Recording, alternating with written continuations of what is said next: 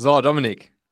Ohne Scheiß, das, das, das, was wir jetzt hier besprechen werden, das ist ein Thema, da habe ich mich mal eine Zeit lang richtig, richtig, richtig krass reingefuchst und richtig viel mit beschäftigt und dann auch ordentlich zugeschlagen. und dementsprechend, ja, finde ich es richtig geil, jetzt einfach mal hier mit dir über dein Thema zu sprechen und vielleicht auch die ein oder andere Person, die uns jetzt hier zuhört, etwas, ja, zu zu educaten, wie der Ami vielleicht sagen würde, aber auch einfach ein bisschen zu inspirieren und zu motivieren, mh, hm, sich da was Gutes zu tun und wahrscheinlich nichts verkehrt damit zu machen, sich auch ein bisschen damit auseinanderzusetzen. Und zwar ist dein Thema Edelmetalle und das Investieren in Edelmetalle. Ich habe hier heute den Dominik Kettner bei mir. Hi, und Dominik, du bist, du bist CEO. Bist du eigentlich auch Gründer von Kettner ja. Edelmetalle? Ma Genau. Mein Papa und ich haben das Unternehmen vor elf Jahren gegründet. Ja. Und ja, so gibt es es auch heute noch. Nur mit ein paar mehr Mitarbeitern. Hammer. Wie, wie viele Leute seid ihr jetzt? 25 und ab Mai sind es schon 30, aber wir haben ein sehr starkes Wachstum. Also das geht ganz schnell momentan. ich kann mir vorstellen, dass ihr da gerade auch ein Thema habt, was, was nicht wenig Leute interessiert, ne? Ja, zum einen ist es natürlich ganz klar, die Menschen suchen nach Sicherheit, aber zum anderen ist es auch ein Stück weit die Magie. Wir bedienen Anleger, aber wir, wir bedienen auch die Sammler, die es aus Begeisterung mhm. machen. Und deswegen ist das für mich persönlich eine riesige Leidenschaft, ja. Ja, verstehe. Aber den, den, den größten Markt, den machen doch wahrscheinlich die Anleger aus, oder? Ist, ist der Sammlermarkt irgendwie wie wichtig ist der, ist wie wichtig ist der ist für riesengroß. euch? Okay. Ja, das kann man sich gar nicht vorstellen. Der ist gigantisch ja. groß, aber den Großteil machen die Anleger aus. Gerade was den Umsatz betrifft, ist es natürlich schon so, dass kein Sammler ein Kilo Goldbarren kauft für 55.000 Euro, der dann ja. blau angemalt ist, sondern das sind dann schon die klassischen Anleger. okay, okay. Ja, da kommen wir gleich noch drauf zu sprechen. Du bist ja auch absolut krass im, im Content-Marketing unterwegs. Hier dein dein YouTube-Kanal mit irgendwie, ich habe gestern noch geguckt, 146.000 Abonnenten. Allein daran erkennt man ja auch schon, was das, was das für ein Thema ist, was, was die Leute jetzt auch irgendwie krass interessiert. Wir werden gleich nochmal auf die ganzen Themen eingehen, die da natürlich reinspielen, sowohl was, was das fi finanzielle Thema, das, das Finanzenthema, öffentliche Finanzen etc. angeht, aber natürlich auch Politik, Weltpolitik, die damit reinspielt, all das, was so die letzten, ja, wahrscheinlich seit der Finanzkrise 2007, 2008 auch passiert ist, rund um, rund um Gelddrucken, Zentralbank etc. Und ja, dementsprechend, ey, richtig geil, dass wir da mal drüber sprechen. Ich selbst habe ja, ich habe ich hab gestern noch mal geguckt, so ich habe so, würde ich sagen, so 10 bis 20 Prozent meines, ja, meines Portfolios habe ich in, vor allen Dingen in Gold. Vor allen Dingen in Gold. Ich habe einen Sehr ganz gut. winzigen Part auch Silber, aber mhm. vor allen Dingen in Gold. Erklär uns doch mal, warum ist das überhaupt sinnvoll? Warum ist das überhaupt sinnvoll, einen gewissen Teil seines Portfolios in Edelmetalle zu investieren? Was ist der Sinn der ganzen Geschichte? Mhm, ja, vielleicht zum einen noch zu dem Argument, dass du gesagt hast, 147.000 Menschen oder 146.000. Es sind in Deutschland gefühlt sehr, sehr wenige, aber Deutschland ist einer der stärksten Goldmärkte. Und das liegt auch an der Geschichte, über die ich jetzt kurz sprechen will, um dahin zu führen, warum Gold Sinn macht. Gold ja. hat eine Geschichte von 6000 Jahren. Ja. Und es war schon so, dass die Ägypter oder auch die Römer und alle, ja, ich sage jetzt mal Generationen und vor allem alle mächtigen Völker immer nach dem Gold gestrebt haben. Denn Gold war mhm. zu jeder Zeit Geld. Und wenn man sich anschaut, wie viele Währungen noch von den Ägyptern übrig sind oder von den Römern oder auch selbst vor 200 Jahren, dann schaut man sehr weit zurück und stellt fest, jede Währung hat eine Halbwertszeit. Selbst ein US-Dollar wäre heute nicht mehr ähm, der, der vor 100 Jahren war. Da gab es dazwischen schon mal Golddeckungen, wo wir beim Thema wären. Das heißt, mhm. Gold hat in der monetären Geschichte immer eine wichtige Rolle gespielt. Und gerade die Deutschen haben natürlich durch den Zweiten Weltkrieg und alles, was dann wieder aufgebaut werden musste, eine sehr kritische Haltung gegenüber dem Finanzsystem, mhm. auch wenig Vertrauen in die Regierungen und selbstverständlich dann auch einen Bezug zu einem sicheren Hafen. Ich würde es fast schon sagen, zur Lebensversicherung fürs Portfolio, weil wenn mhm. wirklich alles andere mal wegbricht, wenn mal die Immobilie abgenommen wird, weil es sowas wie einen Lastenausgleich oder Enteignungsszenarien gibt, oder wenn vielleicht auch eine Aktie ähm, ja, über staatliche Mechanismen ähm, mit höheren Steuern besät wird, dann hat man immer noch diesen Anker Gold, dieses physische Stückchen, was man da versteckt hat, was einem so erstmal niemand abnehmen kann. Und ich glaube, das ist eines der Grundprinzipien. Und zum anderen ist es natürlich für viele Menschen so, dass sie verstanden haben, dass die Inflation nicht irgendwo bei 2, 3 Prozent bleibt, wie es zumindest lange Zeit von der Regierung, von der Bundesbank und der Europäischen Zentralbank verkauft wurde, sondern dass es eher wie in den USA, die ja bereits bei über 7 Prozent sind, in der nächsten Zeit aussieht. Und ich denke auch, dass wir in Europa und gerade in Deutschland auch zweistellige Inflation sehen werden. Ein mhm. Argument, kommen wir vielleicht nachher noch drauf, ist zum Beispiel das Thema Gas. Ne? Also überall explodieren mhm. die Kosten, auch die Rohstoffe explodieren. Und das spielt natürlich da rein, dass die Menschen nach Sicherheit suchen. Und wenn ich jetzt Geld auf dem Bankkonto liegen habe, nehmen wir mal an 10.000 Euro, das ist so das, was die meisten sich aufs Bankkonto legen können. Ähm, und ich lasse dieses Geld zehn Jahre auf diesem Bankkonto liegen und mache nichts damit und lasse es einfach nur, während wir 7% Inflation sehen, dort liegen, dann habe ich nach zehn Jahren nur noch die Hälfte von der Kaufkraft, also knapp 5.080 Euro. Und das sollte man im Kopf behalten, wenn man nichts tut, wenn man das Geld nicht investiert, dann wird es entweder weniger oder vielleicht sogar null. Und bei den Edelmetallen erhalte ich eben die Kaufkraft, wo wir beim mhm. eigentlichen Argument wären. Mhm. Okay. Und da würdest du auch sagen, yo, also wie du schon sagst, seit Tausenden von Jahren erkennen irgendwie Menschen den Wert in so einem Stück Gold oder in so einer Goldmünze irgendwie an. Ist ja am Ende, ich meine, wir können, wir können Gold nicht essen, wir, wir bauen auch alle keine Platinen oder sonst was damit. So am Ende ist es, an, ist es ja auch eigentlich wieder nur ein Stück Geld, an das, wo ja. wir halt einfach auch nur dran glauben, dass das eben diesen Wert hat, oder? Also ich meine, klar, wir könnten es theoretisch auch an die Industrie verkaufen, die daraus wieder irgendwas baut, aber im Großen und Ganzen jetzt ist es ja auch eigentlich nur eine ne Währung, am Ende wieder, an die seit Tausenden von Jahren aber irgendwie alle Menschen glauben und wahrscheinlich das auch mhm. noch die nächsten Tausenden von Jahren tun werden, oder? Zum einen ist es wichtig zu verstehen, wie viel Gold gibt es denn auf der Welt. Mhm. Und diesen Würfel, den man sich immer schön auch im Kopf behalten kann, mit einer Länge von jeder Kante mit 21 Metern, der würde unter den Eiffelturm passen.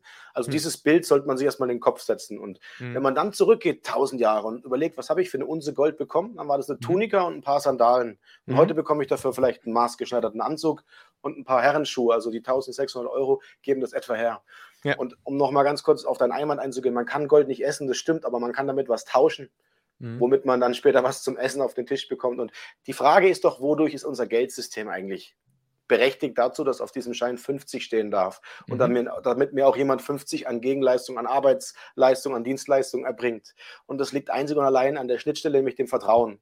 Und wenn der Mensch mir nicht mehr vertraut, dass ich für 50 auch 50 bekomme, ja, und die Regierungen alles dafür tun, dass dieser 50 immer weniger Kaufkraft hat, das nennt man Inflation, dann suchen die Menschen etwas, wo das nicht passiert. Und da sind wir unter, also unter anderem bei den Edelmetallen. Es gibt auch mhm. andere Sachwerte, die dann vielleicht mehr Vorteile oder Nachteile haben. Je nach Situation ist es immer wichtig, auch für die Person herauszufinden, was ist mein langfristiges Bestreben. Und wenn du mir schon sagst, du hast Gold, dann kann ich auch viel über dich, über deine Charaktereigenschaften und deine Denkweise sagen, weil du hast dich eben mit dem Geldsystem auseinandergesetzt und du weißt wahrscheinlich auch, warum du dieses Gold gekauft hast, aber vielleicht kristallisieren wir das heute im Laufe des Gesprächs noch ein bisschen weiter ja. für den Zuhörer, der noch nie was mit dem Thema zu tun hatte. Raus. Ja. ja, genau. Also bei mir ist es halt auch so, ich, ich, ich will. Ich will vor allen Dingen, also eigentlich ausschließlich in Sachwerte investieren. Geldwerte haben Anleihen oder sowas, hat für mich keinen Wert und Cash will ich auch möglichst so wenig wie möglich rumliegen haben.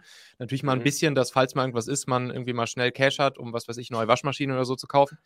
Aber im Großen und Ganzen will ich halt Sachwerte machen und das sind natürlich so die Klassiker, ne, Immobilien, Aktien, Edelmetalle und neuerdings wahrscheinlich auch die Kryptos, die man damit reinzählen würde. Und das ist es ja im Prinzip schon. Ne? Was gibt es sonst noch so? Das, eigentlich an breiten Sachwerten ist es das eigentlich, ne? zwei wichtige Assets. Einmal das, das eigene Mindset, für mich persönlich mhm. der größte, weil dadurch ja. kannst du es natürlich in allen Bereichen schnell skalieren.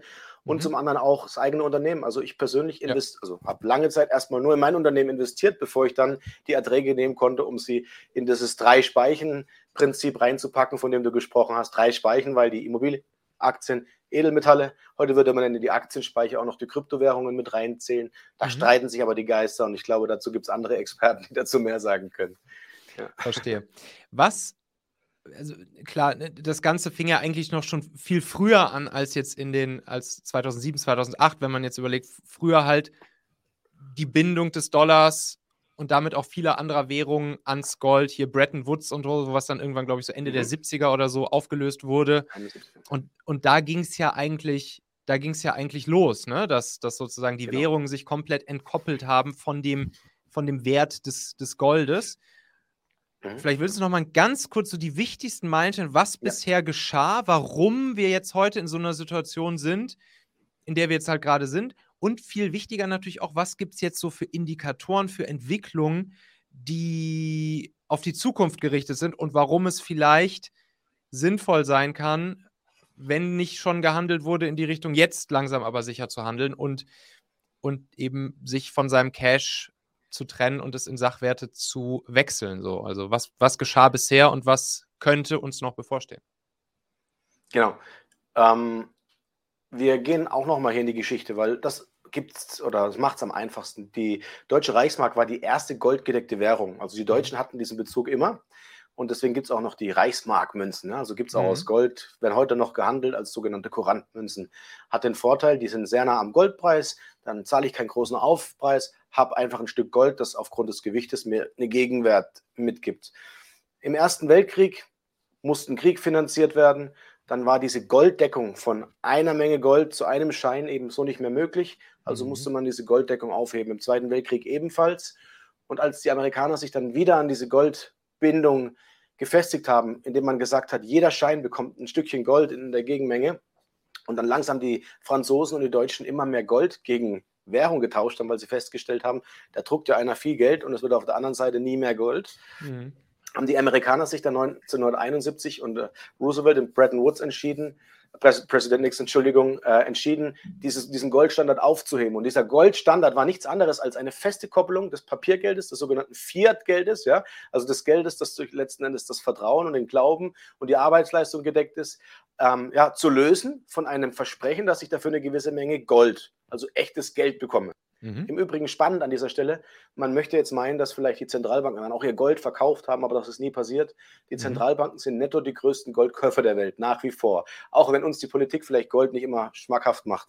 Denn die Zentralbanken haben natürlich verstanden, dass Gold immer eine Währung ist. Und jetzt ist etwas passiert ab 71, als Bretton Woods eben dieses, äh, dieses, dieser Goldstandard aufgelöst wurde, hat sich die Geldmenge Jahr für Jahr für Jahr, da habe ich auch eine tolle Grafik für dich, werde ich dir mhm. Nachgang mal zuschicken, ähm, äh, erhöht. Und jetzt sind mhm. wir in diesem einmaligen, einzigartigen Papiergeldexperiment, das es so noch nie gab. Wir drucken Geld und die Zentralbankbilanz hat sich seit der Corona-Pandemie verdoppelt. Selbst mhm. die amerikanische Zentralbankbilanz explodiert und man möchte mit allen Mitteln sozusagen mit, mit frisch gedrucktem Geld ähm, in erster Linie der Bevölkerung suggerieren, wir können die Probleme wegdrucken aber das passiert nicht. Die Folge dessen, dass wir günstiges, also Geld, das durch nichts geschaffen wurde, in den um Umlauf bringen, sorgt dafür, dass das Geld sozusagen an Kaufkraft verliert, das letzten Endes Inflation ist. Und weil dieser Fehler von den Zentralbanken und den Regierungen angefeuert wird, sage ich auch ganz klar, ist das Diebstahl und Raub an deinen Ersparnissen, die du auf dem Bankkonto liegen hast und nicht in Sachwerte abgesichert hast, weil diese Sachwerte werden im gleichen Zug deflationieren. Also die Sachwerte werden mehr wert und das Papiergeld verliert an Kaufkraft. Das ist auch der Grund, warum wir die letzten Jahre immer steigende Immobilienpreise hatten und warum auch alle Sachwerte steigen aber ich hoffe, ich konnte das so ein Stück weit klar machen und deine Frage damit beantworten. Ansonsten geh gerne noch mal tiefer rein, wenn das ja, ja. alles beantwortet. Ja, du hast jetzt hier, den, du hast jetzt sozusagen das, was der Anleger jetzt auch die Performance nennen würde, ein bisschen an, angesprochen. Also ne, Immobilien klar in den letzten Jahren tendenziell krass nach oben gegangen. Aktien genauso, der komplette Aktienmarkt. Jetzt ist ja so, dass, wenn, wenn man sich jetzt mal den, den, den, den Goldchart gerade auch in, in Dollars anschaut, sagen wir mal so in den letzten eineinhalb Jahren, dann ist der ja eher am Stagnieren. Ne? Wie, wie kommt das hm. zustande? Ja, letzt, also wir haben im deutlich zweistelligen Bereich letztes Jahr abgeschlossen. Also letztes Jahr war ein super Jahr mhm. für Gold. Und natürlich ist es so, wenn man sich die Marktentwicklungen anschaut, letztes Jahr während der Pandemie gab es das Szenario, dass Gold, während die Aktienmärkte eingebrochen sind, ist explodiert. Alle mhm. waren panisch, alle dachten jetzt schwarzer Schwan, die Börsen sind am Ende, es geht gegen null, ja, du weißt, wie es ist, du hast es mitbekommen. Ähm, und dann war es eben so, dass die Edelmetallhändler leer verkauft waren. Also was heißt leer verkauft? Mhm. Wir waren ausverkauft, es gab kein Gold mehr. Wir mhm. hätten tonnenweise Gold verkaufen können, aber es gab nichts mehr. Kein Hersteller konnte liefern, kein Großhandel, unsere Tresore waren leer, es war einfach aus. Das mhm. zeigt, wenn dieses große Geld, das Smart Money aus den Aktienmärkten, aus anderen Kryptoassets und so weiter abfließt, weil man die Sicherheit sucht, weil man jetzt sagt, okay, wenn die Märkte in Unsicherheit sind, dann brauche ich einen sicheren Hafen. Wenn das ins physische Gold fließt, dann haben wir in ein, zwei, drei Tagen, zumindest war es letztes Jahr während der Pandemie, als es dann begann so, ähm, kein physisches Gold mehr. Und dann mhm. explodieren die Preise natürlich. Dann hatten wir auf einmal Krügerrandpreise von 2200 oder 2300 Euro. Heute sind wir eher bei 1600, 1700 Euro wieder. Diesen mhm. Rückgang hatten wir zum einen daher, weil natürlich dann recht schnell eine Erholung kam. Das lag auch durch diese, an diesen Geldinjektionen durch die Zentralbanken, dass eben schnell wieder Geld in die, in die Marktwirtschaft gepumpt wurde. Mhm. Dadurch entsteht aber auch jetzt die sogenannte Stagflation. Stagflation ist eine stagnierende Wirtschaft und eine Inflation, also eine Geldentwertung. Das passiert gerade. Und ähm, dieses Szenario hatten wir schon mehrfach, auch äh, in den 70er Jahren, und hat immer zu einem Gold-Bullrun geführt. Also mhm. das heißt, der Goldmarkt hat und wenn man sich jetzt mal anschaut, letztes Jahr sind die Holzpreise so explodiert, dann sind die Stahlpreise explodiert, also es gab einen regelrechten Rohstoffboom und alle haben sich gefragt, warum Gold nicht so stark steigt. Ja. Und Gold und Silber hängen nicht so stark an der Industrie. Man kennt mhm. die geförderten Mengen, man weiß, wie groß die Explorationsmengen sind und wir haben jetzt Peak Gold erreicht, zumindest wenn es nach den großen Namen der mhm. großen Minenbesitzer geht. Peak Gold mhm. bedeutet, es wird jedes Jahr weniger Gold produziert. Beim mhm. Silber geht man sogar davon aus, dass in 20 Jahren die Vorräte aufgebraucht sind und das sogar im Wissen, dass eigentlich jedes Jahr mehr Elektromobilität und mehr grüne Energie sozusagen dafür sorgt, dass diese ganzen alternativen Energien, die ja alle Silber brauchen und teilweise auch Gold, diesen Nachfrageschub nochmal sehr stark fördern werden. Und ich glaube, das sind gute Zeichen für Anleger, wenn es darum geht, dass man sein Geld in Zeiten der Unsicherheit absichern möchte und zeitgleich auch davon profitieren möchte, dass gerade im Silbersektor die ja, äh, Elektromobilität, aber auch die alternativen Energien wie die Photovoltaik, Solartechnologie mhm. sozusagen die Nachfrage weiter fördert, die übrigens 50 Prozent der aktuellen Nachfrage ausmacht im Industriesektor, also die Photovoltaikbranche. Mhm, okay, das heißt, insbesondere bei Silber würdest du auch davon ausgehen, dass die Preise in Zukunft nochmal ordentlich wirklich jetzt äh, auch mal Inflation rausgerechnet und so. Klar, Inflation mhm. theoretisch sowieso immer, das müsste mitlaufen, rein theoretisch. Ja. Aber auch allein schon auch wegen der Nachfrage aus der Industrie beispielsweise, dass die Preise da noch anziehen mhm. können. Genau, also wir haben auf unserer Webseite im oberen äh, Webseitenbereich so eine Menüleiste, da sieht man die Gold- und die Silberpreise. Und wenn man ja. ähm, jetzt faul ist und nicht immer ausrechnen möchte, was das Gold-Silber-Ratio ist, mhm. gibt es dann auch einen Chart dazu. Das Gold-Silber-Ratio stellt das Verhältnis von einer Unze Gold, also 31,1 Gramm, zu mhm. einer Unze Silber da. Warum ist das interessant? Das gibt sehr weite Aufzeichnungen zurück, fast 1000 Jahre, wo man dieses Verhältnis gemessen hat. Und das historische Verhältnis war immer 1 zu 10, in, in manchen Zeiten auch 1 zu 15, sagen wir mal 1 zu 15. Ja. Dann muss man sich mal dieses Verhältnis jetzt anschauen. Eine Unze Gold zu einer Unze Silber liegt bei 1 zu 80 mhm. oder sogar leicht drüber. Das bedeutet, wenn wir nur auf dieses historische Verhältnis zurückkommen, dann haben wir Potenzial von einer Verfünf- bis Versechsfachung im Silberpreis. Mhm. Und dabei weiß man, dass dieses Peak Gold und auch dieses Peak Silber erreicht ist, weil jetzt abgeschätzt werden kann, wie viel Goldexploration sozusagen weltweit in den nächsten Jahren mit den Verbrauchsmechanismen sozusagen äh, entgegengerechnet werden. Und ähm, ich glaube, das alleine sorgt dafür, also aus dem, aus dem Blickwinkel, ähm, dass Silber ein riesiges Potenzial hat. Ich empfehle aber niemals alles auf Silber zu setzen oder ja. alles auf Gold zu setzen, sondern auch hier 80% Gold zu 20% Silber wäre meine Empfehlung für eine gesunde Mischung, ähm, wenn man dann ein Gesamtportfolio eben wie du vielleicht 10, 20% Edelmetalle hat. Okay. Ah, okay, 80% Gold, 20 Silber, sagst du, ist so, die, so deine empfohlene ja. Anfängeraufteilung. Weil, ja, weil, ja, also nicht nur Anfängeraufteilung, ich mache es auch so. In, mhm. in, Krisenzeiten habe ich teilweise, wenn ich, wenn ich merke, die Industrie wird nicht so stark gefragt, habe ich mehr Gold. Und wenn ich auch spüre, dass beispielsweise ähm, jetzt der Industrieboom kommt, die Stagflationsphase endet, ja, wir haben wieder einen Wirtschaftsboom, dann wird natürlich mehr, wenn mehr Autos produziert, dann wird mehr nachgefragt, dann hat Silber viel mehr Potenzial. Aber in der mhm. aktuellen Situation ist man mit 80, 20 gut aufgehoben, weil ich glaube, wenn die, man muss wissen, dass Gold und Silber korrelieren. Steigt mhm. Gold, steigt auch Silber. Fällt Gold, fällt auch Silber. So mhm. war es zumindest in den letzten ja, 150 ja. Jahren. Ja. Und wenn diese Entwicklung wiederkommt und Gold steigt aufgrund dieser Unsicherheit, dann wird Silber automatisch mitziehen. Ob es dann einen Ausreißer macht und auf das alte Niveau zurückkommt, weiß keiner. Und ich würde auch niemandem empfehlen, aus diesem Grund Gold oder Silber zu kaufen. Aber wenn wir darüber reden, was die Gründe sind, ist das, denke ich, einer der wichtigsten. Ja, verstehe, okay. Meine lieben Podcast-Hörer, wenn dir gefällt, was du hier regelmäßig hörst, dann würde ich dir empfehlen, auch hin und wieder mal in meinem YouTube-Kanal vorbeizuschauen. Dort bekommst du dann nämlich solchen Content hier nur eben zusätzlich noch auf der Bildspur. Ich zeige ja immer viele Praxisbeispiele, Erklärgrafiken und Vorlagen, die du sofort für euch anwenden kannst. Ich habe einen Kurzlink eingerichtet, der dich direkt zum YouTube-Kanal bringt unter xhauer.com/yt für YouTube. xhauer.com slash yt. Klicke dort gern einfach auf Abonnieren, so siehst du dann auch automatisch einmal pro Woche, wenn ich ein neues Video rausgebracht habe und kannst einfach entscheiden, ob du es dir ansehen möchtest. Wir haben für die nächsten Monate unglaublich wertvolle Folgen geplant. Der Content-Kalender, der platzt praktisch aus allen Nähten, lohnt sich, versprochen. xhauer.com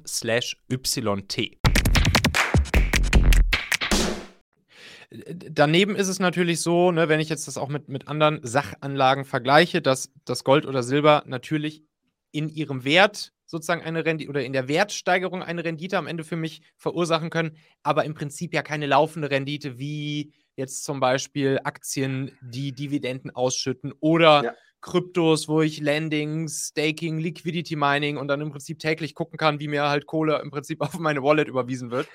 Das, das ja. habe ich ja jetzt, das habe ich jetzt bei, bei Edelmetallen nicht. Und ja, super ist das. Das ist der Vorteil der Edelmetalle. ja, sag, sag nochmal ganz kurz, warum? Ganz einfach. Wenn äh, Anlage keine Rendite abwirft und keine Zinsen abwirft, mhm. dann weiß man auch, dass es kein Risiko gibt, denn der Zins mhm. ist immer das kalkulierte Risiko. Das heißt, Gold Verstanden. ist langweilig gebe ich, voll, gebe ich dir völlig recht. Und allen, die das sagen, aber auf der anderen Seite muss es genau den Zweck erfüllen. Das ja, ist die Protection fürs Portfolio. Ja, ist gut. Nee, genau, genau so mache ich das auch bei mir. Ich habe das auch im Prinzip bei mir genau aus dem Grund. Im Optimalfall ist es so, so ich, ich sage mir immer, so mit meinen Kryptos oder was weiß ich, hier Immobilie oder, oder mit meinen Aktien, da kann ich halt arbeiten. Aber ja. ich habe wirklich so in, in meinem Kopf ist das so festgebrannt, dass das Gold, was ich mir mal irgendwann gekauft habe, im mhm. Optimalfall fasse ich das nie wieder in meinem Leben an. Weil dann, weil dann, weil dann weiß ich halt, im Prinzip ist alles okay. weißt du, ist so ja, für mich der Indikator. Es, ist, es, ist, es, ist, es gibt auch spannende Statistiken dazu und wir merken es auch. Also kurz, kurz eine Zahl. Mhm. Nur ein Prozent der Goldkäufer verkaufen ihr Gold auch wieder. Mhm. Krasse Zahl. Warum ja. ist das so? Man kauft kein Gold auf Pump.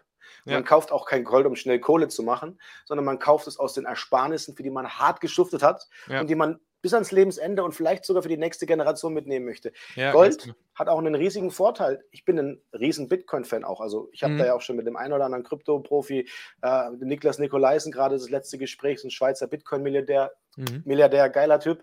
Und haben wir darüber gesprochen. Und er ist auch ein riesen Gold-Fan im Übrigen. Mhm. Und er sagt halt, ähm, oder was man verstehen muss, ist, beim Gold hast du natürlich nach einem Jahr die Steuerbefreiung, die bricht mhm. ja jetzt bei den Kryptos in Deutschland weg. Ja? Das kann man in, in, in Gold zwar auch irgendwann rein theoretisch, wenn man es aus Sicht der aktuellen Regierung betrachtet, verändern. Aber ja. auch hier, ich habe eine Haltefrist von einem Jahr, kann meine Gewinne steuerfrei realisieren, wenn ja. ich aufgrund dieser Gewinnabsichten kaufe. Ja, ja. aber mir wäre es auch egal, wenn da 20% Steuern drauf wären, weil ich verkaufe sowieso nicht das, was du sagst. Und das sorgt natürlich für was ganz Phänomenales. Der Markt wird immer knapper, die demografische Situation sorgt dafür, es gibt immer mehr Menschen und dieses Gut wird nicht mehr. Also wird es alleine aufgrund der weltweiten Bevölkerungssituation, die ja immer stärker wächst, gerade in Indien, China sehen wir diese Wachstumskurve, jetzt davon wir da zwei Kinder haben. Ähm, in China beispielsweise. Und das sorgt dafür, dass die Goldpreise eben massiv ja, steigen werden. Wenn jeder eine Unse Gold möchte, ja, dann reicht es eben nicht mehr für jeden. Ne? Und das ist, glaube ich, das, was, was, was, was ein weiterer, ähm, äh, äh, ja, ein weiterer Vorteil an Gold ist, die Knappheit. Ja, ja. Was, was würdest du sagen, was ist ein sinnvoller Anteil im Gesamtportfolio an Edelmetallen, also jetzt über alle Sach Sachwerte hinweg, was würdest du sagen? So. Wir haben, wir haben, ähm, es kommt auf die Lebenssituation an. Ist jemand ganz jung, dann mhm bin ich sogar ein Freund davon, den Leuten zu sagen, testet mal aus, spielt auch mal mit ein bisschen Krypto, mit Aktien, mhm. schaut mal, was euch Spaß macht. Ja? Das, jeder Typ ist anders. Also am Anfang war es bei mir so, als ich meine erste Goldunse gekauft habe, ich gebe dir die Antwort gleich, da habe ich jeden Tag bei mir im Portfolio geswiped, wir haben so eine Handy-App von Ketten Edelmetall, ja. oh Mann, 50 Euro weniger, 5 Euro plus.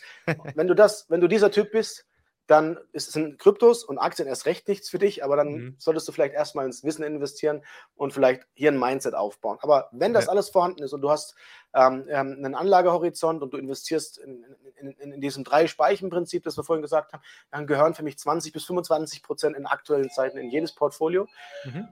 Und ähm, es gehört auch dazu, neben diesen 20 bis 25 Prozent, dass man immer im Auge behält, wie groß diese jeweilige Speiche wird. Also wenn mhm, jetzt zum Beispiel ja. die eine Speiche nicht mehr ein Drittel des Gesamt drei Speichenprinzips ausmacht, sondern vielleicht 50 Prozent, dann muss man auch hart genug sein und sagen, ich verkaufe jetzt vielleicht äh, von meinen Aktien ein Stück weit was ab und stecke es in die möglichst günstigere Speiche, um dann wieder von diesem Aufschwung zu profitieren. Ja. Weil das läuft wie ein Rad. Das Rad ja. wird halt im Laufe des Lebens immer größer. Und so erhält man auch Gener Generationenvermögen. Es gibt da auch noch einen Schritt weiter gedacht, Zyklen, wirtschaftliche Zyklen, die da mit reinspielen. Aber ich glaube, das würde den Rahmen für den Einstieg jetzt Hammer. sprengen.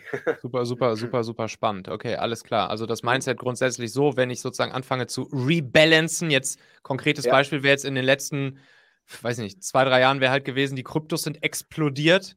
So, ja. dann hätte ich halt in dem Moment hätte ich halt ein paar von meinen Kryptos rausgenommen und vielleicht wieder in Gold gesteckt oder halt in Aktien oder in Immobilien, um da wieder sozusagen zu rebalancen. Ne? Die Kunst ist jetzt zu erkennen, welche Speicher ist eigentlich ganz oben, ja. welche fährt noch hoch und welches ja, genau. unten. Aber wenn wir darüber sprechen, wenn du mit jemandem sprichst, der ich bin sicher, hier sind einige Krypto-Fans auch dabei und sagst, ja, ja verkauf doch mal bei 60.000 irgendwie ein, zwei Bitcoins, ähm, wenn du dann so viele hast. Und äh, dann wird es heißen, nein, der geht auf 150, auf 200, auf 500.000, ja. Und genauso ist es mit einem Goldbug. Der würde nie mhm. Gold verkaufen, weil er immer nur ja. ähm, das gleiche Ziel hat, ja. Und die Frage ist eben, was ist dein Anlageziel? Möchtest du das Portfolio aufbauen, um im Alter davon zu zehren? Soll es eine Rendite abwerfen? Möchtest du Mieteinnahmen? Das kann man nicht pauschal sagen, aber ich gebe dir recht, das Rebalancen gehört dazu und das können die wenigsten.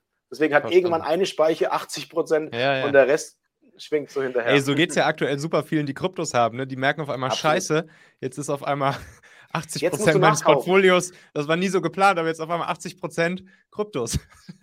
ja, und ich, ich kenne das, ich kenne das. Also ich, wie gesagt, ich ja. hab, wir haben Kunden, die haben, ähm, also einer meiner reichsten Kunden, ja, der hat ähm, im Jahr 2011 für 300.000 Euro Bitcoins gekauft. Ja. ähm, das ist der Niklas im Übrigen. Und ähm, äh, spannend dabei ist eben, wenn du dann natürlich nicht rebalance, ja, absolut smarter Move, ein ganz, ganz feiner Kerl, auch auf dem Boden geblieben. Ja. Ähm, und, ähm, aber auch er kauft Gold und Immobilien. Ja. ja. ja Warum? Na, also man, man sollte nie alles auf eine Karte setzen, auch, mhm. auch nicht auf die Edelmetalle. Ja, verstanden. So, dann Jetzt haben wir hoffentlich ein paar Leute schon dafür begeistert, sich auch ein bisschen tiefer damit auseinanderzusetzen oder nochmal drüber nachzudenken wie mache ich es jetzt konkret? Also, wie investiert man jetzt in Gold? Wie, wie kaufe ich mir Gold? Was für eine Stückelung ja. kaufe ich mir am besten? Welche, ja. welche, welche Münzen etc. pp. Ich sage dir ganz kurz nochmal dieses eine Bild, was ich da im Kopf immer habe und was mir, glaube ich, irgendwann mein Opa erzählt hat. Der hat gesagt: Kind, pass auf, folgendes, folg folgendermaßen war das damals im Krieg. Dann waren die, die Städter, die hatten ihre, die hatten vielleicht eine Goldmünze oder zwei da rumliegen oder so eine mhm. Unze oder so. Und dann, dann hatten die alles weggebombt, Stadt weggebombt, hatten nichts mehr zu essen. Und dann sind die zu uns raus aufs Land gekommen. Und dann haben die original beim Bauern für eine, für eine komplette Goldmünze oder teilweise sogar für einen Goldbarren, einfach weil sie, mhm. weil sie, weil sie krass hungrig waren. Und sonst sind sie halt hingegangen und haben für einen Goldbarren, weiß ich nicht, ein Stück äh, oder ein, oder ein Brot oder ein Schwein oder so gekauft.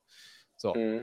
Und deshalb, das, das Bild habe ich halt immer so im Kopf und das sagt mir halt, okay, dafür soll ja das Gold im Zweifelsfall auch mal da sein, wenn's, falls es mal irgendwann richtig beschissen läuft, dass ich dann auch nicht der, derjenige bin, der da mit dem Goldbarren steht für ein Leib Brot, sondern dass ich eben vielleicht in kleinen Stückelungen dann mit einer kleinen Goldmünze, weiß ich nicht, Zehntel Unze, 25. Unze gibt es ja, glaube ich, auch, ne? So eine habe ich so, oder ja, von, von denen habe ich auch ein paar. Unzen, ja. Hundertstel Unze.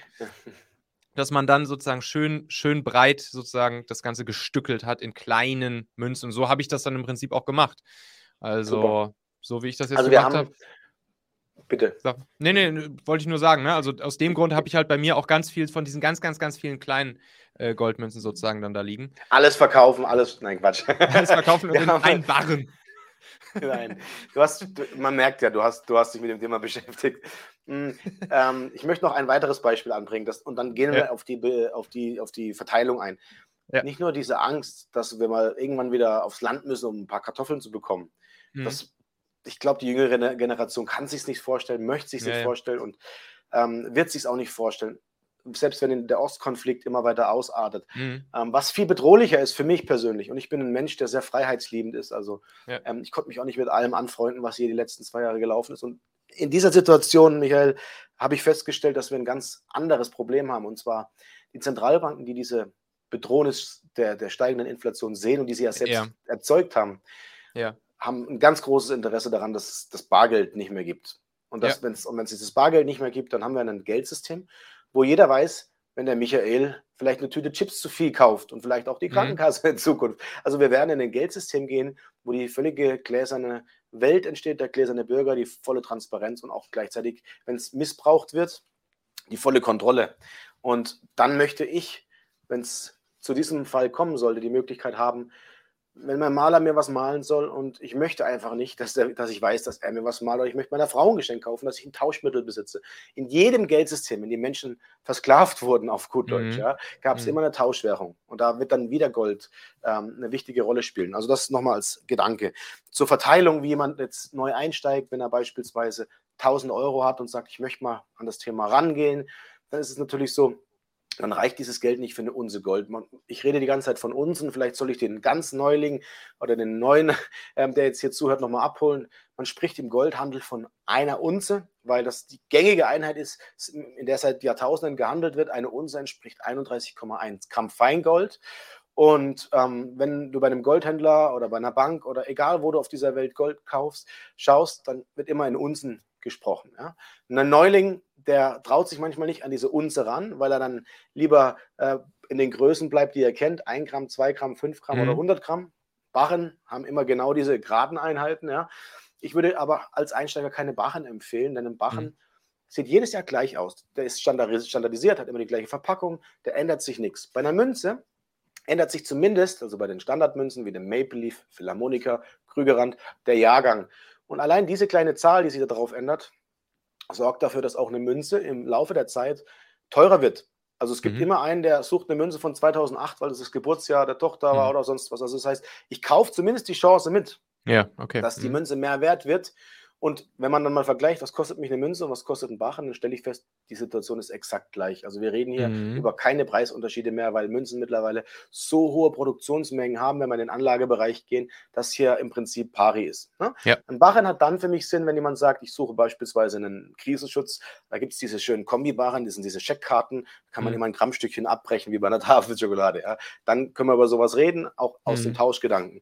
Ähm, ja. Das Portfolio würde ich so aufbauen. Immer gängige und klassische Anlegermünzen zu Beginn. Ja, also wenn du sagst, ich möchte ähm, äh, auch Wertsteigerung erzielen, ich möchte was Seltenes, ich möchte ein bisschen Profit.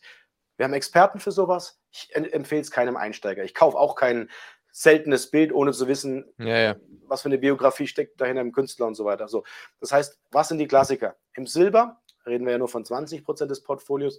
Eine Unze Silber Maple Leaf ist die gängigste Silberanlagemünze, würde ich jedem empfehlen, hat den Vorteil, dass sie über die Jahre einen Anlaufschutz besitzt. Das heißt, da ist so eine kleine Lasur auf der Münze vom Hersteller, die dann mhm, dafür sorgt, dass da keine weißen Flecken drauf entstehen. Den ja. kann man bedenkenlos kaufen. Wer noch kleinere Münzen sucht, Viertelunzen Archenoa in dem Bereich, kann man auch für 10 Euro schon eine Münze kaufen, dass man auch ein Tauschmittel besitzt. Gehen wir zum Gold. Auch hier hast du gerade was angesprochen. Die Zehntelunzen sind die gängigsten und beliebtesten mhm. Größen, weil viel mehr Menschen wenig Geld als Menschen mit viel Geld existieren. Oder andersrum, viel, viel mehr Menschen haben wenig Geld als Menschen, die viel Geld haben. Jetzt kann man sagen, die Zehntelunze und die ganze Unze ist die meistverkaufte Stückelung. Wenn jemand sagt, ich möchte große Mengen umschichten, dann ist eine Unze Gold sehr sinnvoll. Ja, dann kann ich auch unter Umständen 10, 20, 100 Krügerrand als eine Unze kaufen. Wenn ich aber vielleicht 10 oder 20.000 Euro habe, ja, dann kann ich mit diesen Stückelungen natürlich unter Umständen im Tauschfall nicht so flexibel sein, wie du es jetzt gerade gesagt hast, wenn ich vielleicht ein Brot, einen Kartoffelsack oder einen Mehlsack haben möchte. Ja?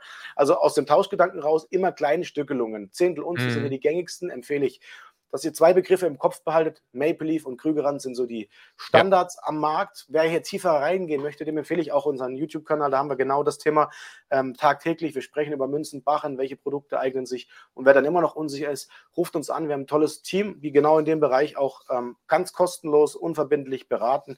Ähm, da geht es nicht darum, dass ihr dann irgendwas kaufen müsst, sondern ihr könnt euch erstmal anhören, was eignet sich für meine Ausgangssituation. Ja. Verlinke ich natürlich drunter hier deinen, deinen coolen YouTube-Kanal. Hammer Danke Ding. Dir. Ähm, mhm was, was ich mich bei, bei Krügerrand immer frage, ne? Also ich, ich habe mhm. auch eigentlich fast ausschließlich Maple Leaf, ne? Das ist halt das mhm. kanadische, kommt aus Kanada im Prinzip, wird in Kanada ja. geprägt. Und, und Krügerrand kommt aus, aus Südafrika. Mhm. Und mhm. da ist ja immer Kupfer mit reingemischt, ne? Ins Gold. Ja. Ja, ist, das, das nicht, ist, ist, das nicht scheiße?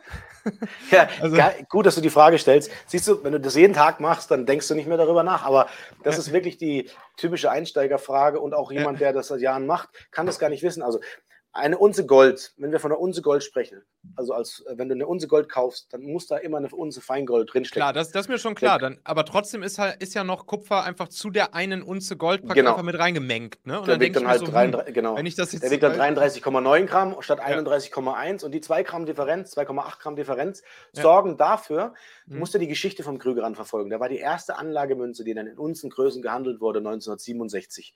Damals war die Ausgangssituation, als der Krügerrand 10, also 10 Dollar umgerechnet gekostet hat, ja, 10 Mhm. Dollar, Wow. ähm, dass du mit diesem Ding tauscht.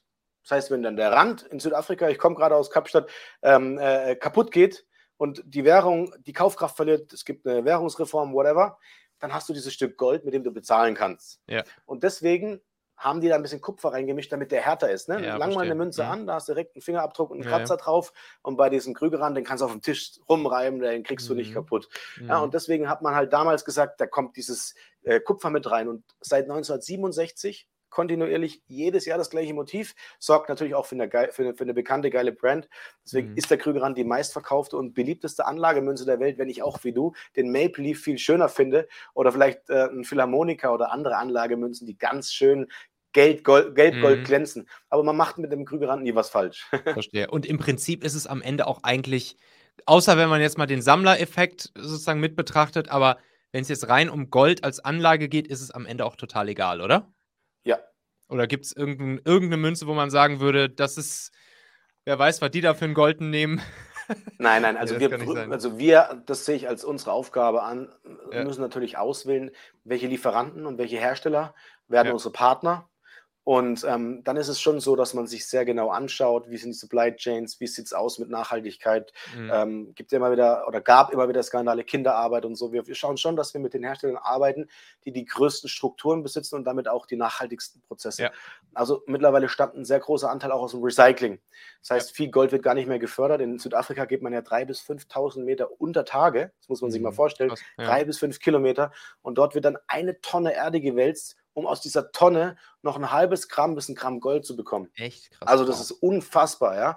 Und genau das sorgt natürlich dafür, dass dann auch Ideen zustande kommen wie Quecksilber, weil damit kann man es einfacher aus der Erde bekommen und so. Aber da sind natürlich die Minen mittlerweile mit äh, den Größenordnungen an Mitarbeitern, teilweise Konzerne, nicht mehr in der Lage, solche schmutzigen Dinge zu machen. Es gibt in, in, in Papua-Neuguinea, Nicaragua und sonst wo gibt es noch Goldminen, die von eigenen, ich sage jetzt mal, ähm, äh, Landbesitzern dort betrieben werden, weil man den schnellen Reichtum sucht und vielleicht auch findet, wenn man Mhm. einen guten Boden hat.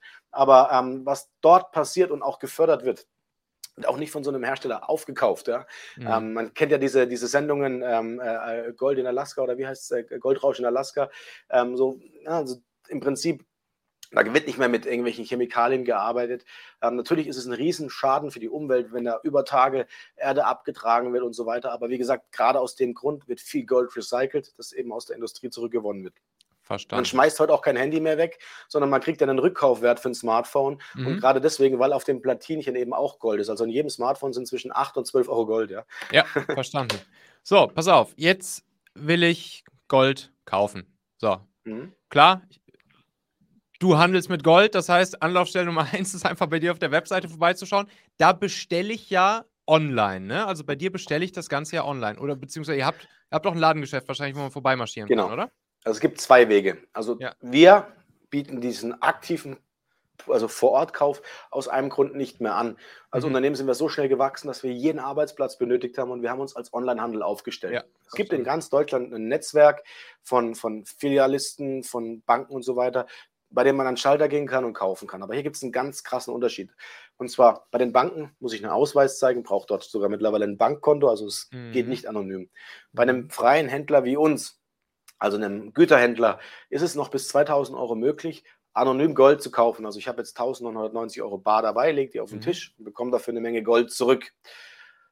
Das ist eine Profitabilitätsfrage. Bei uns ist einfach die Rechnung nicht aufgegangen, zu sagen, wir machen das Ja, ja, in klar. Massen, weil wir hatten vor unserem Laden 100 Meter Schlangen stehen, ja, Ja. und konnten es nicht abarbeiten. Und deswegen haben wir gesagt, auch um die Sicherheit zu gewährleisten, gehen wir ganz klar fokussiert auf den Onlinehandel. Das ist ein unternehmerischer Gedanke, der dahinter stand, denn wir haben uns klar. entschieden und haben gesagt, in den nächsten Jahren wird der Gesetzgeber auch diese 2000 Euro in Richtung 0 Euro reduzieren. Wir Mhm. fokussieren uns auf den Onlinehandel. Wenn jetzt jemand kaufen möchte, kann er Mhm. entweder sagen, ich nehme Bargeld mit und laufe irgendwo zu meinem Händler in meinem Örtchen oder Mhm. gehe bei Kettner Edelmetall in den Online-Shop und schau mal, was die so haben. Ja, wir haben eine Produktpalette von 1500 Produkten, die immer auf Bestand lagert und schnell lieferbar sind.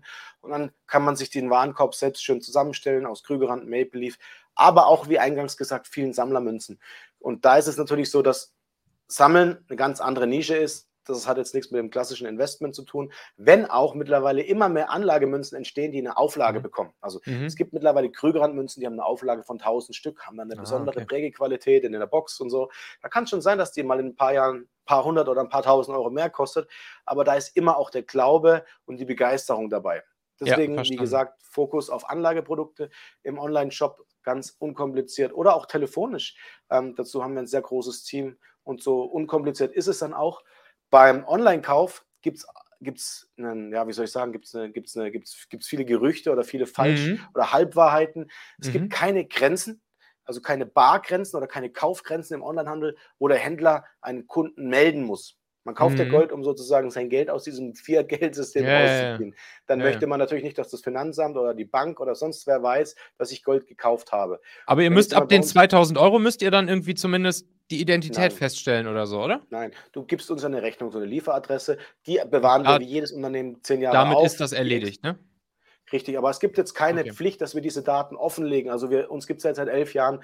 Es kam Mhm. noch nie eine Behörde, die gesagt hat, ich möchte von euch alle Kundendaten haben. Ja, Ja, okay. ähm, das Das vielleicht heißt, noch bei euch online, ihr macht das ja eh schon immer klar, ich muss eine Adresse angeben, wo das hingeschickt werden soll. Ja, Aber die, ja. das haben die jetzt vor ein paar Jahren ja eingeführt, oder weiß nicht, zwei Jahren oder so eingeführt, dass man ab, das, was du gerade gesagt hast, ab 2000 Euro muss der Händler einmal die Identität feststellen, sozusagen. Und reicht das beim jetzt? Barkauf, beim Barkauf. Und das gilt für online nicht, oder was? Gilt, Nein, gilt online nicht. Okay. Beim Barkauf. Okay. Also es Ach wird so, aber ja, online okay. ja keiner bar bezahlen, genau. Ja, ja, genau, klar, weil ich natürlich überweise natürlich die Kohle zu euch und das ist dann Ja. in dem Sinne trackable sozusagen, ne? Wenn man es genau nachvollziehen möchte, ja, alles, was digital passiert. Mhm. Aber ich sage auch immer, der Vorteil bei einer Unse Gold, die dann zu Hause bei mir liegt, ist, Mhm. wenn ich am Sonntag als gläubiger Christ in der Kirche bin und diese Goldunse im Klingelbeutel spende oder einwerfe, wer soll denn in zehn Jahren mich persönlich äh, äh, dran bekommen, dass diese Münze immer noch existiert in meinem Vermögen? Ja? Ja, also genau. wir gehen ja jetzt gerade in diese Schiene, was passiert, wenn mir mal das Gold irgendwann abgenommen wird. Ja, ja, gab ja, immer mhm. wieder mal Goldverbote in der Geschichte und sonstige Szenarien. Die Geschichte hat es gezeigt, es gab maximal 30 Prozent der Menschen, die dieses Gold freiwillig und überhaupt abgegeben haben. Ja. Der Rest hat dann immer behauptet, er hat es nicht mehr. Und natürlich seid ihr hier zur Ehrlichkeit und zur Offenlegung verpflichtet in diesem Moment, aber Mhm. man kauft ja Gold, um sich zu schützen vor diesen staatlichen Enteignungsszenarien. Und da ist natürlich, ähm, da, da erwartet man zumindest, dass nicht alle Menschen das Gold noch besitzen oder es äh, gar rausrücken, wenn irgendwann das Finanzamt oder Ja. der Staat sagt, ich möchte dein Gold enteignen. Ja. Ja, ja, genau. Das ist natürlich immer so ein bisschen das, was da mitschwingt. So, ne, gibt es irgendwann mal wieder Goldverbot und so weiter und so fort. Ich meine, das siehst du jetzt halt schon bei den, bei den Kryptos. Kryptos haben ja relativ, oder sagen wir mal, auch ein paar ähnliche Eigenschaften wie, wie Gold, ne? Also Ja, im, im absolut. Großen und Ganzen nicht trackable. Du kannst auch anonym sozusagen Geld überweisen, platt ausgedrückt und so weiter und so fort. Und Man kann natürlich schon ein, also eins muss man immer sehen, das Mhm. sehe ich auch als das für mich persönlich äh, als den Flaschenhals an. Es muss irgendwie dieses Geld in dieses in die Kryptosystem rein und raus. Mhm. Und wenn wir jetzt beispielsweise ähm, Geld einzahlen, weiß meine Bank, dass ich Kryptos gekauft habe. Ganz einfach. Und wenn, meine, Ja. wenn ich Geld auszahle, ebenfalls. So, und in Nachvollziehbarkeit, also ist ja jede Transaktion auch in der Blockchain nachvollziehbar, natürlich nicht mit meinem Namen und Mhm. meiner Hausnummer, ist klar. Aber Mhm. auch das lässt sich ganz einfach und ja, mittlerweile, ähm, wie man ja gesehen hat, werden immer mehr, äh, ich sage jetzt mal, Plattformen an die Wand gestellt, die die Kundendaten rausrücken sollen. Also ja. Anonymität und hier irgendwelche komischen krummen Geschäfte, Schwarzgeldwaschen und so. Ja. Glaube ich nicht. Also Kryptos sind spannende Chance aktuell immer noch, sehe ich echt Ja. so. Ja. Wir haben auch diese Parallelen, wie du sie ansprichst. Bitcoin ist ja limitiert auf 21 Millionen, also haben wir wieder die Kantenlänge Mhm. von der Unse Gold, ja. Mhm. Bitcoin hat im Prinzip diese, also es Ja, wird ja. immer weniger, äh, äh, wenn immer weniger gemeint. Ähm, es sorgt natürlich dafür, dass es einen Schutz bietet, weil es kein Fiat-Geldsystem ist. Und ich, ich sage auch, der, der Gründer oder die Macher, Satoshi Ja. Nakamoto, äh, die hinter dem Big Bitcoin stehen, da gibt es ja auch verschiedene Theorien. Mhm. Ähm, die, die hatten einfach das komplette Verständnis für unser Geldsystem. Die haben Gold als Geld mit einfließen lassen. Und ja, alle klar. Ideen in den aktuellen Zeiten eben, ja. dass es eine einfache Transferierbarkeit gibt und so weiter, wunderbar mitgedacht. Also das ist rein aus, aus, aus geldpolitischer Sicht eine geniale Idee, ja. Tausendprozentig.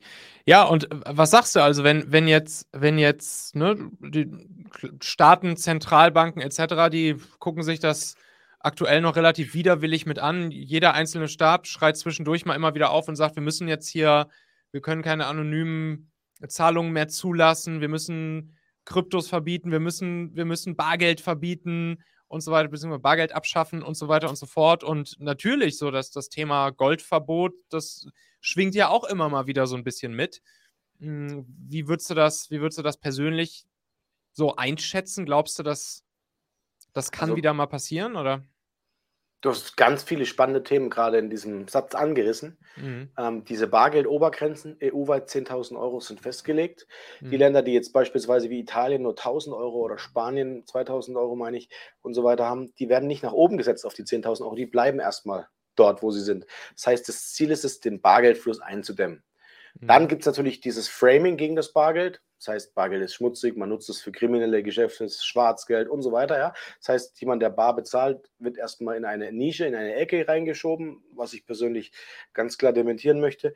Ähm, und dann ähm, kommen wir jetzt an den Punkt, dass eben beispielsweise Griechenland, ich weiß nicht, ob du das wusstest, mittlerweile Strafsteuern mhm. veräußert an die entsprechenden Bürger, wenn sie nicht mindestens einen gewissen Prozentbetrag ihres Geldes mit digitalen Transaktionen, also Überweisungen, mhm. ausführen. Das heißt, würdest du okay, nur noch bar bezahlen, müsstest du auf die Differenz, die der Staat als Mindestbetrag festlegt und das, was du nicht ausgegeben hast, versteuern.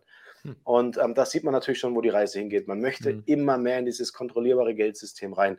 Und ähm, dieses Vermögensregister, das derzeit hm. in der Machbarkeitsstudie seitens der Europäischen Union ist, zeigt auch, dass alle Menschen erfasst werden sollen mit ihrem Vermögen. Ob es Uhren, ob es Autos, ob es Häuser, ob es alles soll da rein, von jedem EU-Bürger. EU so, dazu gibt es erstmal nur eine Machbarkeitsstudie, aber die macht man ja nicht aus Spaß an der Freude, sondern das macht man ja, weil man vielleicht schon einen Schritt weiter denkt. Ja. Halten die sich auch offen in dieser Machbarkeitsstudie, um das ja. Ganze dann später äh, einzusetzen. Und aus diesem Grund ähm, ist es in meinen Augen durchaus sinnvoll, ein Stück weit Geld raus aus diesem kontrollierbaren Geldsystem zu, zu machen. Wenn dann auch ein Goldverbot nie hundertprozentig auszuschließen ist. Aber mhm. du erinnerst dich an die Empfehlung 80% Gold, 20% ja. Silber. Ein, zum einen muss man sagen, es gab noch nie ein Silberverbot. Mhm. sonst müsste ich auch Tesla und mhm. allen produzierenden okay. Unternehmen ja. sagen, stopp. Mhm. Das ist das eine Wichtige. Zum anderen ist es so, wie ich gesagt habe, lass uns mal kurz zurückgehen. Bretton Woods, Goldstandard mhm. wurde aufgehoben. Als er eingeführt wurde, haben die Vereinigten Staaten von Amerika gesagt, liebe Bevölkerung, Schluss jetzt, ihr dürft kein Gold mehr besitzen, gebt uns das Gold. Wir legen den Preis auf 20 Dollar pro Unze fest, knapp über 20 Dollar waren das. Ähm, damals hatte 20 Dollar mehr Kaufkraft, das klingt jetzt sehr wenig, aber es war auch im Verhältnis etwa 200 Euro, wenn man es auf die heutige Zeit umrechnet. So, haben die Menschen das Gold nicht rausgerückt, gab es hohe Geldstrafen oder Haftstrafen. So, trotz dessen haben nur etwa 30 bis 32 Prozent der Bevölkerung ihr Gold wirklich abgegeben. Mhm. So, das ist das eine. Und zum anderen wenn man so ein Goldverbot durchsetzt, müsste man es global machen. Denn ansonsten lege ich mein Gold einfach in die Schweiz oder in die USA oder sonst wohin. Also es ist nicht so einfach durchsetzbar wie, wie Steuern oder wie beispielsweise Enteignungsszenarien in, in, bei Immobilien, wenn man sagt, gab es ja auch schon mehrfach in der Geschichte, Lastenausgleiche. Du ja. hast eine Immobilie und musst jetzt 20% Last auf diese Immobilie aufnehmen, um die Staatsverschuldung, die durch die Pandemie erzeugt wurde, entsprechend ähm, mit zu tilgen. Ja, die Inflation ja. ist ja auch ein Beitrag dazu, dass du diese Schulden sozusagen begleichst. Ja? Und ja. ich glaube, das ist was ganz Wichtiges, wo wir beim Thema Mindset sind. Man muss verstehen, wie das Geldsystem funktioniert. Und ja. dann kommt Gold immer mit rein. Ja, ob der eine sagt, ich bin nur mit 10% oder vielleicht auch nur mit 5% da drin, aber man braucht eben einen Notgroschen. Und diesen Notgroschen, also diese Sicherheit, die, die, die kann ich nur empfehlen, weil man schläft damit unheimlich gut und ruhig. Und ich habe, seit ich Gold besitze, eigentlich keine Nacht mehr unruhig geschlafen, zumindest nicht wegen dem Thema Geld. Verstehe. ähm, wo würdest du es lagern? Also würdest du auch ja. Tresor bei der, bei der lokalen Bank bei dir um die Ecke oder lieber dir einen eigenen Tresor in den Keller stellen? Wahrscheinlich macht ja, ihr das also, auch as a Service, oder? Nehme ich mal an, in eurem Tresor? Nicht mehr, also andersrum. Ja. Ähm, es ist so, es gab in den letzten Jahren immer wieder Anbieter, die, ähm, ich nenne jetzt keine Namen, nicht das Gold eingelagert hatten der Kunden oder die mhm. dann insolvent waren. Also schwierig für den Kunden. Ich persönlich bin ein ja. großer Freund. Ich kaufe ja physisches Gold, ja, ja, um es eben. mir zu Hause irgendwo hinzulegen. Ich will auch das, ran können, sofort relativ fix, wenn es. Wir könnten jetzt ein, ein, Serviceprodukt verkaufen, wo wir dir 1%, 2% pro Jahr von deinem mhm. Goldwert mhm. abknüpfen und so weiter. Aber das ist nicht die Idee. Ich finde, die physischen Edelmetalle müssen in deinen Besitz, weil sie dein Notgroschen sind. So, jetzt Frage: Tresor, eine Option, lässt sich auch wunderbar durch die Hausratversicherung recht günstig sogar mhm. mit abdecken. Mhm. Jetzt hat nicht jeder die Möglichkeit für einen Tresor oder gar so viel Gold, dass sich ein Tresor rechnet. Ja. Ähm, und deswegen gibt es natürlich die äh, Frage, was mache ich dann damit? Gehe ich in ein Schließfach? Ich sage es immer so schön, wenn ihr zu Hause ein Auto, zu Hause ein Auto für 10, 20, 30, 50.000 Euro stehen habt, ja, dann versucht ihr auch nicht, das irgendwo äh, äh, sagen wir mal, ähm, den ganzen Tag mit euch rumzutragen, sondern sucht mhm. euch ein Versteck, das schwer, also mit einer, mit einer Zeitschwelle von 20, 25 Minuten erreichbar ist für einen Einbrecher, für einen, für einen Langfinger. Ja? Mhm. Da kann mhm. man sich beispielsweise eine Nischenrückwand oder eine entsprechende Rückwand, ähm, eine, eine Rigipswand, eine leere Steckdose, also ich möchte gar nicht zu viel mhm. verraten, sonst wer weiß, wer jetzt zuhört. Ja? Aber da gibt es natürlich auch Möglichkeiten. Die, die, die Langfinger, die kennen eh alle Tricks. Aber, aber trotzdem, also das waren, waren ja schon ein paar coole Dinger. Leere Steckdose, Rückwand, Rigips, was gibt es noch so für Könntet ihr jetzt äh, Klobürste und so, ne? da langt man nicht ja. gerne rein. Ähm, ja. Ich sage immer, ein Kilo Gold hat die Größe von so einem iPhone, ja. Das heißt, ja. du hast 55.000 Euro Wert in so einer Größe. Rein theoretisch, ja, kannst du es dir in die Hosentasche oder in das Kopfkissen, steck, Kopfkissen stecken. Jeder kennt seine Begebenheiten am besten. Wir haben mal ein Video darüber gemacht, das gibt es heute immer noch, aber nicht mehr online mhm. äh, oder zumindest nicht mehr sichtbar für alle, wie man mhm. Gold richtig vergräbt. Ja. Also du musst 1,50 Meter in die Tiefe, du brauchst verschiedene äh, äh, Leitungsrohre und so weiter, dass du es mit dem Detektor nicht findest und so weiter ah, und so ah, fort. Okay. Ja. Das Problem ist, dann hat es irgendwann angefangen, dass die Leute ihr Gold nicht mehr gefunden haben. Ah, okay. Und auf der anderen Seite wir nur noch Fragen beantworten mussten, wie man dann wirklich, welche Rohre und was. So, oh also die Kreativität ist, glaube ich, äh, recht groß hier. Ich würde es nicht in den Schließfach packen in der Bank. Mhm. Zum einen sind die Schließfächer im Regelfall nur bis zu 5 oder 10.000 teilweise gar nicht versichert. Und selbst wenn es die Hausratversicherung mit versichern würde, ist es natürlich so, im Falle eines Goldverbots wird der Staat mhm. als allererstes ja, ja, an die Schließfächer gehen.